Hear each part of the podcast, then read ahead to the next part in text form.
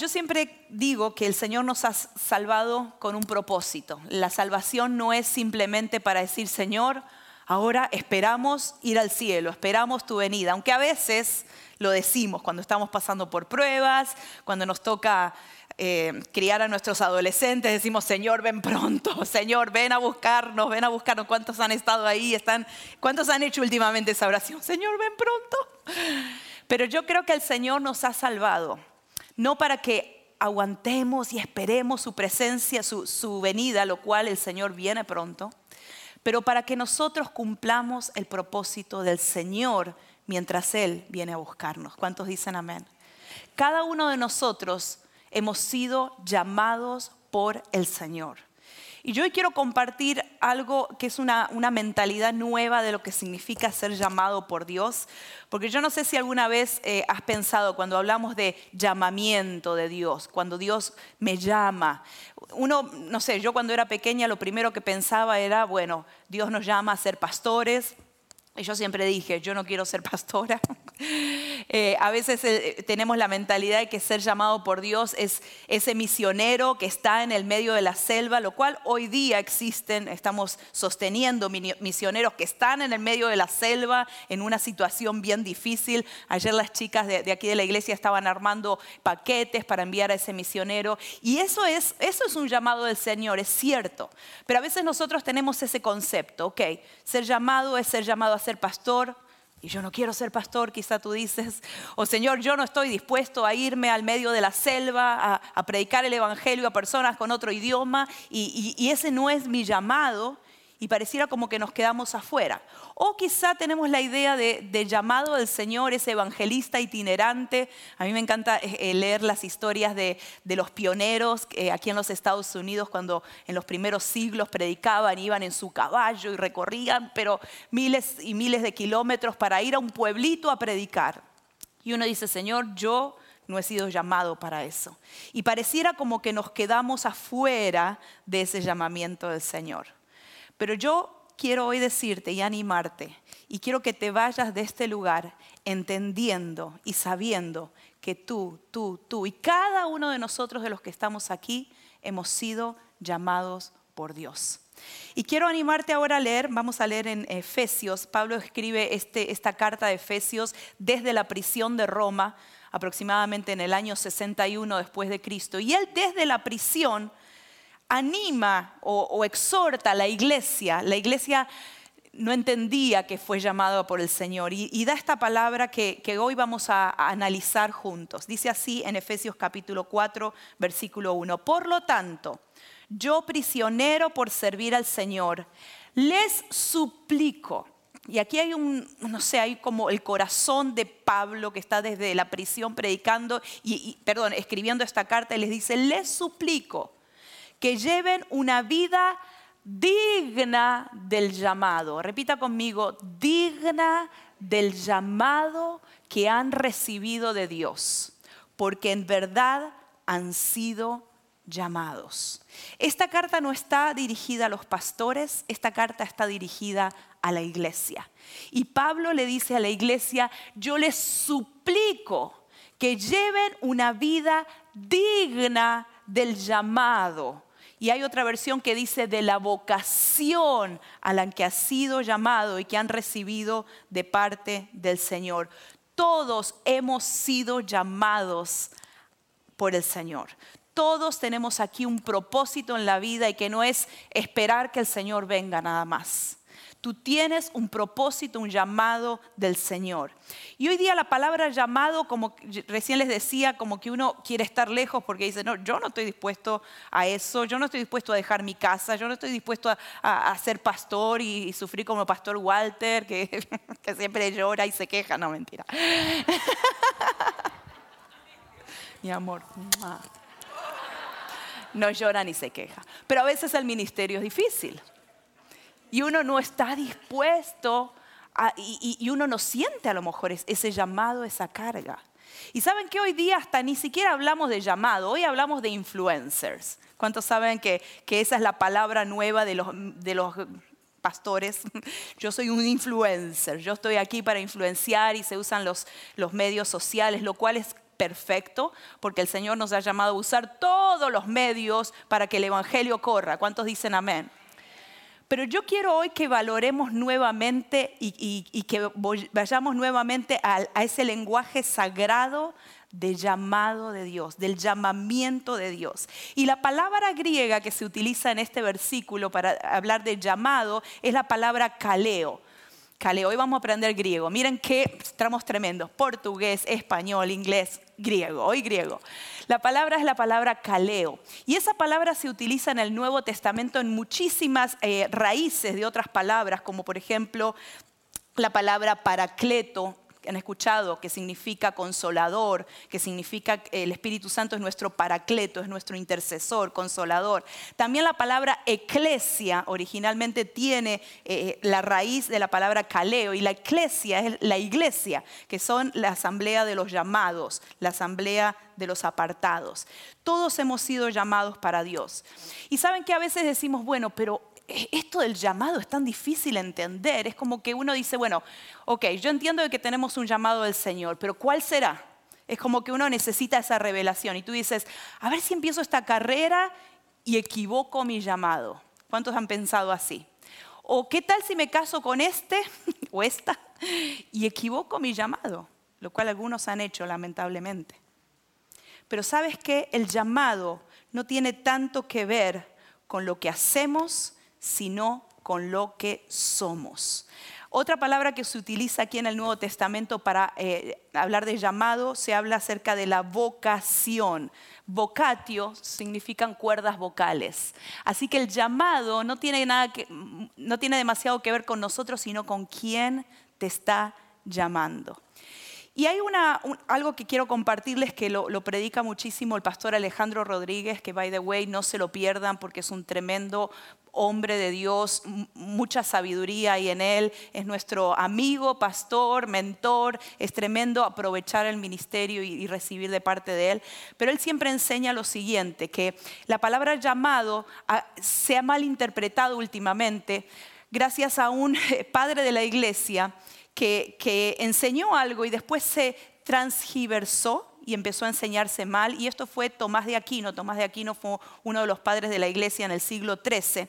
Pero él empezó como a diferenciar que hay personas que tienen un llamado especial para el ministerio un llamado y él llamó eh, a eso vocatio dei, que significa vocación divina, que son apartados para el ministerio, lo cual nosotros seguimos creyendo eso. Hemos estado en San Diego con el pastor la, otra semana ministrando a pastores y plantadores de iglesia y creemos en el llamado al ministerio. Creemos que muchos de ustedes van a ser llamados a tiempo completo al ministerio para preparar a otros santos para hacer el ministerio. ¿Cuántos dicen amén? Pero si nosotros creyéramos solamente eso, aquellos que no tienen un llamado a estar en un púlpito, aquellos que no tienen un llamado a ir a la selva eh, ecuatoriana, aquellos que no tienen un llamado a ir y evangelizar por los distintos pueblos, quedarían afuera del llamado del Señor. Y ese nunca fue el, plan del Señor. El plan del Señor fue que todos nosotros entendiéramos que somos llamados por Dios. Y lo que a, partir de Tomás de aquí nos empezó a hablar de lo que son eh, el mundo secular y el mundo ministerial. Y donde había gente que simplemente ocupaba lugares ministeriales o por una vocación divina y los demás creyentes simplemente se sentaban y escuchaban. Yo quiero sacar esta mentalidad de entre nosotros. Yo quiero que entendamos que el plan del Señor es que cada uno de nosotros hemos sido llamados por Dios.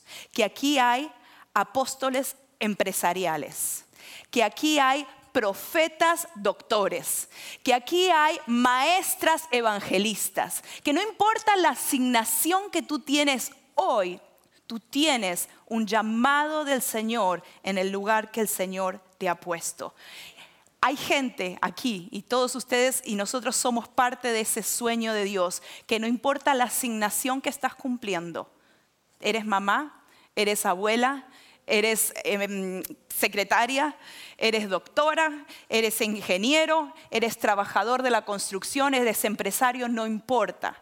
No importa cuál es tu asignación, pero tú tienes que entender que tienes una misión. Cada uno de nosotros hemos sido llamados por una misión y tenemos que tener esa pasión de extender el reino de Dios en cualquier ámbito donde estamos. Necesitamos gente en el mundo del espectáculo. Necesitamos gente en el mundo profesional que predique la palabra del Señor. Necesitamos misioneros en la educación, que cambien los parámetros que hoy la educación está teniendo alejándose del Señor. Necesitamos profesionales que marquen una diferencia, no importa la asignación que les toque hacer, porque el llamado del Señor no es tanto acerca de lo que hacemos, sino de lo que somos de quiénes somos. El llamado es acerca de quiénes somos antes de lo que hacemos. Y si no, acompáñenme y veamos esto en la palabra. En 2 de Timoteo, capítulo 1, versículo 9, dice, pues Dios nos salvó y nos llamó. Escucha esto, y nos llamó. No a ser pastores, no a ser misioneros, no a ser evangelistas, no a ser ministros, sino a una vida que santa. No por nuestras propias obras, sino por su propia determinación y gracia. Nos concedió este favor en Cristo Jesús antes del comienzo del tiempo. Dios nos llamó a tener una vida santa. Así que tu llamado no depende de lo que tú haces, sino de quién tú eres. Y tú, hermano, hermana, eres un hijo del Señor. Tú eres un discípulo de Cristo. Tú eres un santo del Señor que ha sido llamado para tener distintas asignaciones en distintos momentos de tu vida, pero has sido llamado por el Señor. Y el llamado es más acerca de, de lo que tú eres, más de lo que estás haciendo. Todos tenemos un llamado divino para vivir consagrados en nuestra misión y en nuestro servicio al Señor. Si tu llamado solamente fuera por lo que haces, yo estaría confundida de mi llamado. Porque sabes qué, soy madre. Entonces diría, bueno, ese es mi llamado. Sí, pero también soy esposa. Y diría, bueno, ese es mi llamado. Sí, pero también soy pastora. Ese es mi llamado. Pero también enseño, también soy maestra. Y tú cumples distintas asignaciones en distintos momentos de tu vida, aún del día. Y esto parece como bipolar. ¿Qué soy, Señor? ¿Cuál es mi llamado? Tú no tienes que dejar de ser madre, ahí está tu llamado. Tú no tienes que dejar de ser profesional, ese es tu llamado. Tú no tienes que dejar de ser pastor o pastora o líder o, maestro, ese es tu llamado. Esa es tu asignación para cumplir el llamado del Señor. ¿Cuántos me siguen? Ahora, imagínate que yo soy llamada a, predicar. Vamos a, suponer que soy la mejor predicadora de Richard Street. Uno cumple el ministerio y, tú te preparas y tú eres lo mejor en tu, en tu llamado, vamos a decir, en tu primer ministerio. Pero ¿qué pasa si yo, siendo buena predicadora aquí los domingos, soy negligente con mi familia? Soy una madre que no, no tengo cuidado de mis hijas. Dejo de atender a mi esposo. Y no cumplo con mi ministerio como madre, como esposa, como hija, como otras asignaciones que tenemos. No estoy cumpliendo mi ministerio.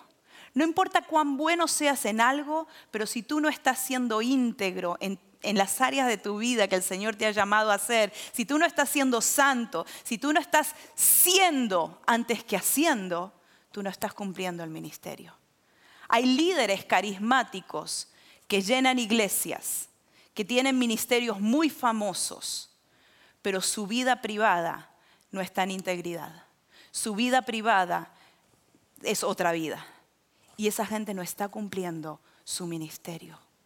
El Señor mira esas pequeñas cosas, esas pequeñas cosas que nadie ve, que, nadie está observando, que nadie aplaude.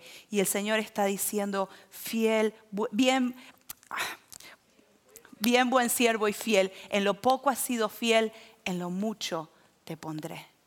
Sabes que a veces el Señor te va a pedir pequeñas asignaciones que van a hacer que, estés cumpliendo el ministerio, el llamado del Señor. Porque el, llamado de Dios no es acerca de algo importante que harás en el futuro, sino que es acerca de tu fidelidad a Jesús hoy. Yo sé que muchos anhelamos un gran ministerio.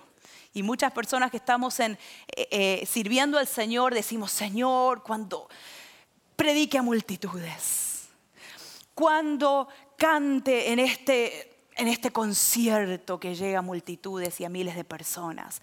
O Señor, cuando mi nombre sea conocido. Y a veces tenemos esos sueños grandes.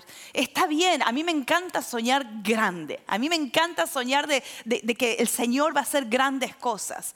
Pero sabes qué? El llamado del Señor no es acerca de algo importante que harás en tu futuro, sino la fidelidad que tú tienes hoy con el Señor. Dice la palabra del Señor en Colosenses 3:17, y todo lo que hagan, de palabra o de obra, háganlo en el nombre del Señor Jesús, dando gracias a Dios al Padre por medio de Él. Todo lo que hagas, que sea para el Señor. Yo no sé cuántos de ustedes han estado en, mi clase del track de crecimiento cuando hablamos del ministerio. Algunos han estado. Yo siempre enseño que la palabra ministerio significa servir, servidor. A algunos les encanta el título, ah, yo soy ministro del Evangelio. ¿Sabe lo que significa? Que tú eres un esclavo, un servidor del Evangelio. Y yo creo que el Señor mira lo que hacemos y mira nuestro corazón. Tú puedes estar aquí en una plataforma y no estar cumpliendo tu llamado pero puedes estar limpiando un baño y cumpliendo tu llamado delante del Señor. A mí el Señor me ha ministrado mucho, mucho, mucho más en el ministerio del baño que aquí arriba. Porque el Señor mira tu corazón.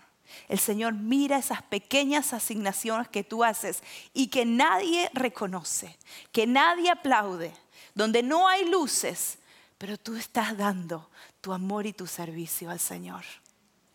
Yo no sé cuántos de ustedes están teniendo el ministerio del baño. Y no estoy hablando de limpiar literalmente un baño, pero donde estás sirviendo y donde nadie quizá lo ve y donde tú dices, Señor, para esto he sido llamado. Señor, ¿dónde está mi ministerio?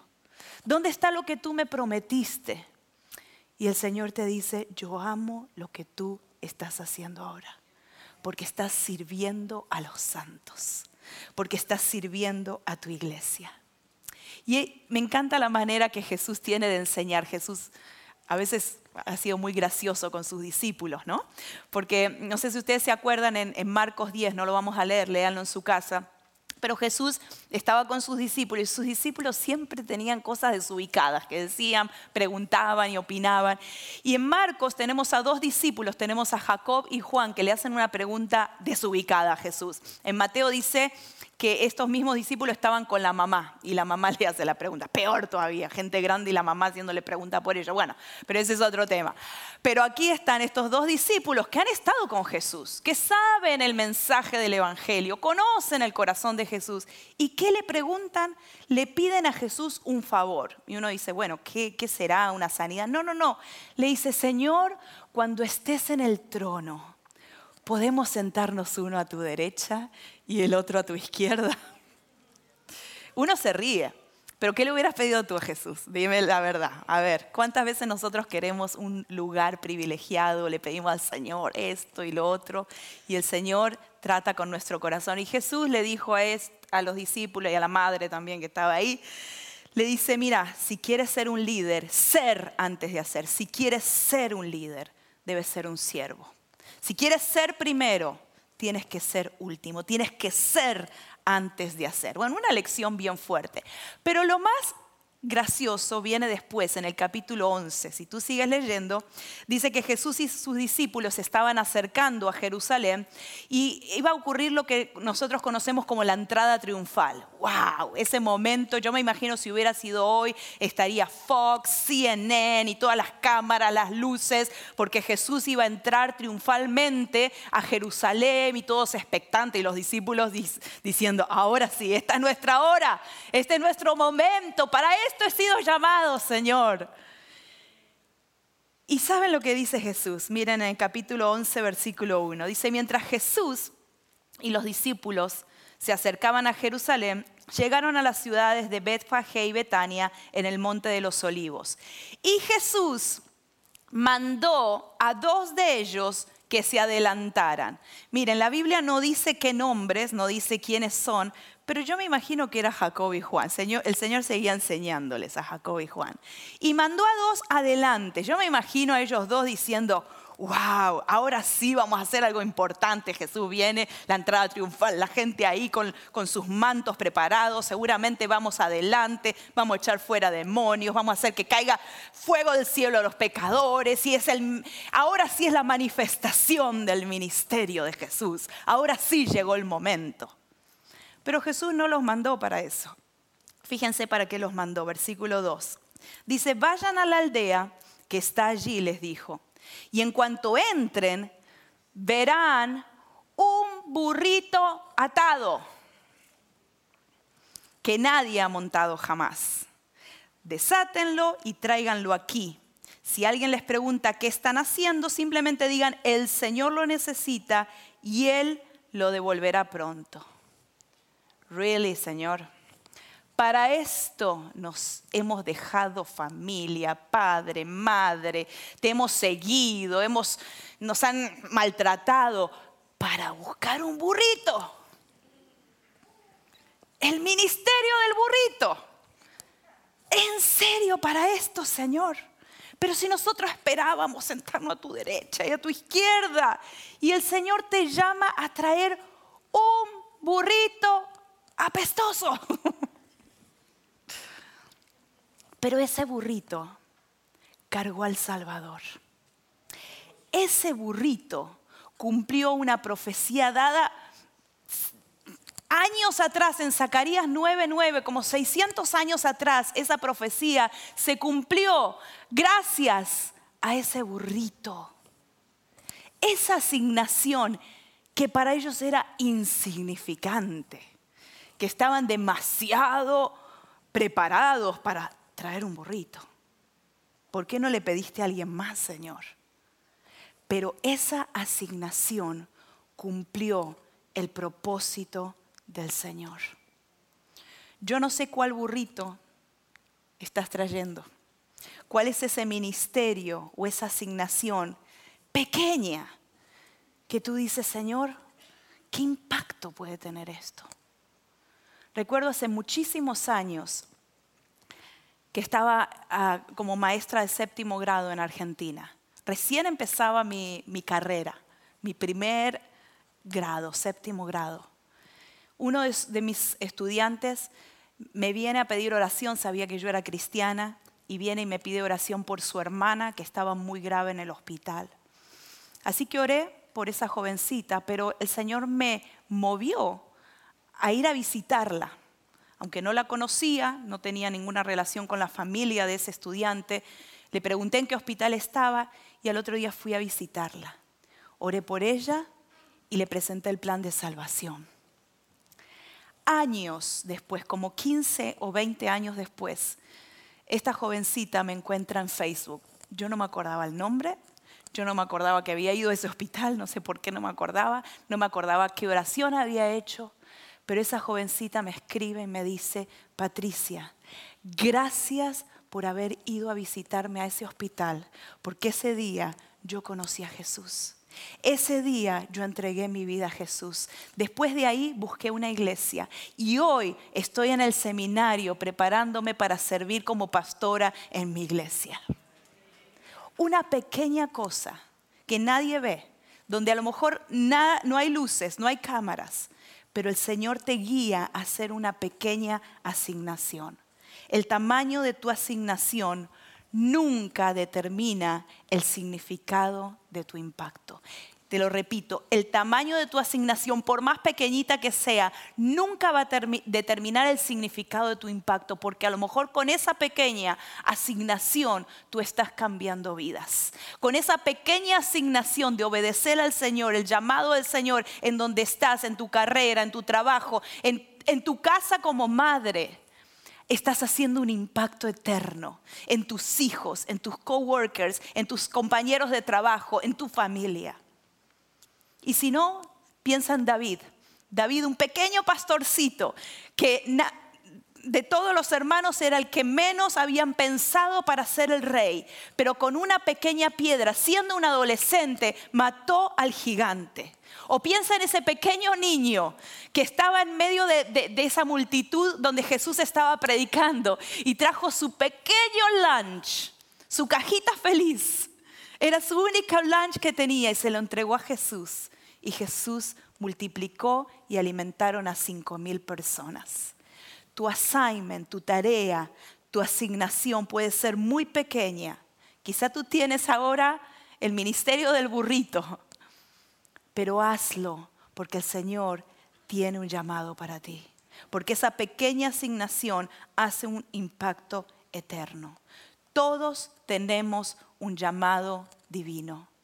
Lo único que el Señor quiere de nosotros es integridad, es fidelidad y es que seamos antes de lo que hacemos. Dios está más interesado en quién tú te estás convirtiendo en este proceso que en lo que tú estás haciendo. Señor se interesa más en tu corazón. El Señor se interesa más en el baño que estás limpiando para su gloria.